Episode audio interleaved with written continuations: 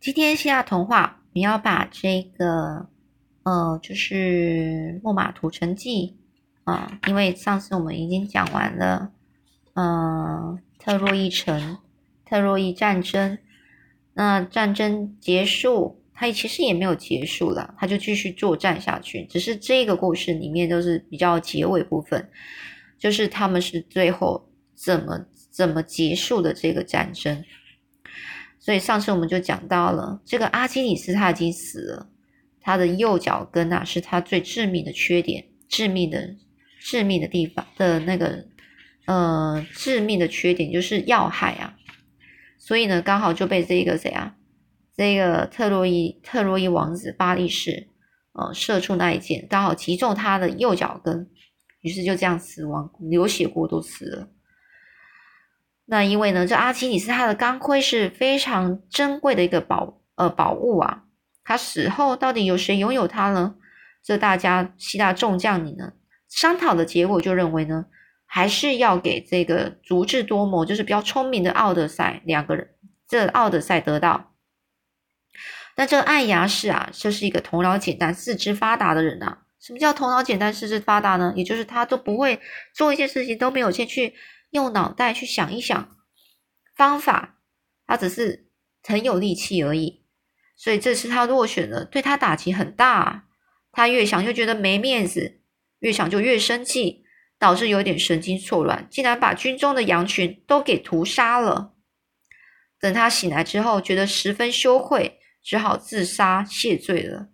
这有点夸张，怎么会丢脸到丢脸丢脸到整个？整个自杀呢？嗯，当然啦，这这个也就是说，古时候的人呢，他们的自尊啊、自尊心很爱面子，这个部分真的是非常的严重。像中国也是有那一种，就是战败然后就自杀的那种情况也是很多啊。但他这个是因为自己呢的一个羞愧然后自杀的。啊，希腊就这样啊，平白失去了一名将领，真是悲哀呀！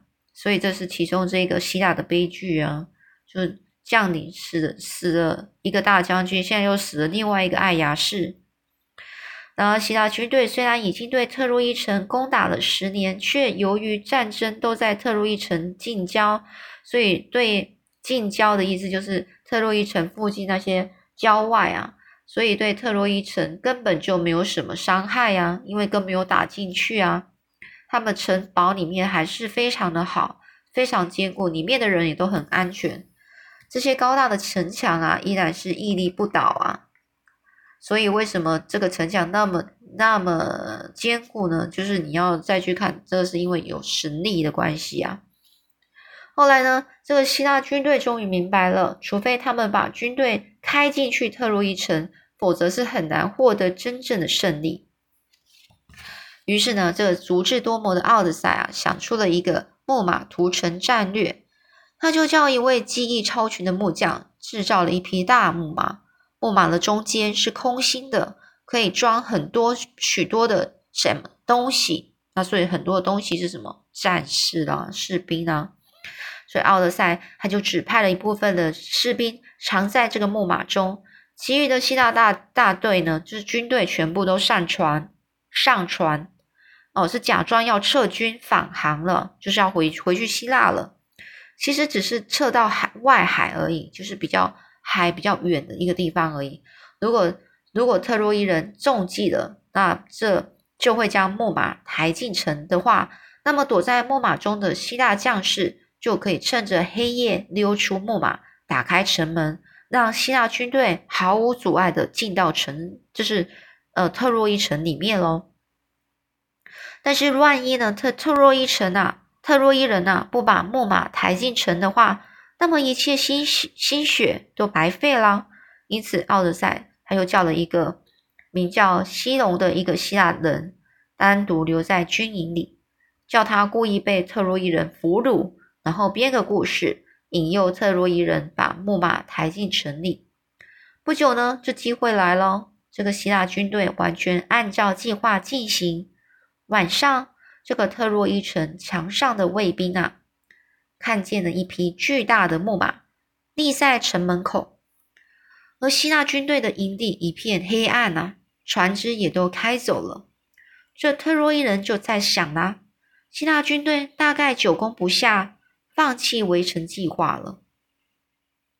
于是呢，大家都走到城门，用好奇的眼睛哦，在围观那匹大木马。接着，他们就捉到了那个留在军营中的希腊士兵西隆，就把他押到国王普赖姆，就是这个国王老国王面前啊，去问话。这西隆呢，他就装出非常可怜的样子，他就自己说啦，自己呀就是一个逃兵呐，因为呢，希腊军队呢。他们呢要回国之前呢，说要一个要杀死一个人来祭神，就祭拜神明啊。他呢逃脱了希腊军队，躲入了营帐里面，就不至于被被当做祭祭呃当做牺牲品啊。所以呢，至于那匹大木马呢，他说是希腊人要献给战神雅典娜的，因为他们呢。为了不让特洛伊人呢把木马搬进城去，所以他才造的那么大，以免以免呢被搬进城里去就遭到焚毁而得罪了战神。但如果特洛伊人啊把木马搬进城的话，就会得到战神的保佑。那这是但是在说他前面啊前面一开始呢，他为什么会想到做一个大木马呢？其实呢，是也是一个小原因呐，也是嗯有一个小故事的。那所以呢，是有关那个小故事是有关于战这个智慧女神雅典娜的。所以呢，现在他就在讲述这个雅典娜。哦，如果说特洛伊如果特洛伊人呢把木马搬进城里的话，那那这个雅典娜就会变成保佑他们的啊。所以他们希腊，他这个希腊希腊士兵啊，西戎啊，他就说啦，所以他们这个希腊是这个母希腊人啊，是不希望这个特洛伊城的的特洛伊人呢，把这个木马呢搬进去城。那特洛伊人呢，觉得他看起来很可怜，不但呢放了他，而且一点也不怀疑他所说的话，就把木马就搬进城里去了。那正当特洛伊人啊很开心啊载歌载舞的庆祝胜利跟和平的时候，半夜里这西龙呢就放出了躲藏在木马里的这个希腊将士，他们合力就打开城门，让城门的希腊大军呢就是整个进入了特洛伊城。没多久的时间啊，整个特洛伊城就整个沦陷了。沦陷的是什么意思呢？就是本城整个城啊，整个本来。的城啊，全部都落入了呃希腊士兵的手中。你当然会知道是很惨的啦。所以呢，这希腊军队呢就开始烧纵火，纵火就是烧烧的这个地方，烧了整个整个城啊，把酒足饭饱正在酣睡中的特洛伊人杀的片甲不留。因为大家他们都在载歌载舞嘛，庆祝胜利啊，所以一定喝酒啦。那些喝完然后整个躺在那边睡觉的。那些是特洛伊人啊，就根本就不知道嘛，来不及耶。所以等到他们清醒，稍微清醒的时候啊，是那个那个希腊人都已经闯进来要杀他们了，对不对？所以呢，这个他们呢真的是无力反抗啊，这死伤啊当然是不计其数啦。而这个米尼勒氏呢，是这个斯巴达国王啊，终于夺回了美人海伦，而为了他，这特洛伊城啊。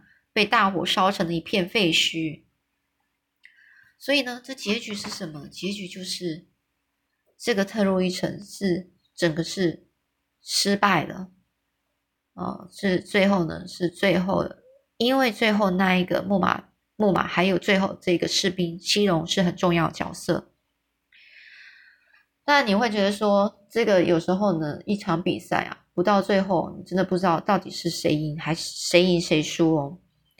所以呢，我们呢就是呃吸取一个教训，就是什么呢？嗯，当那个我们在比赛的时候，一定要坚持到最后。那所以这一个斯巴达呢，国王他虽然即使呢他把他的妻子呢带回去了，可是他妻子跟妻子的感情已经不像以前那样子了，所以呢，他也开始有一点想后后悔了，可能在想说，到底做这些有什么意义呢？花了十年的时间，然后去做这些事情，是吗？好，那么今天故事就讲到这里喽。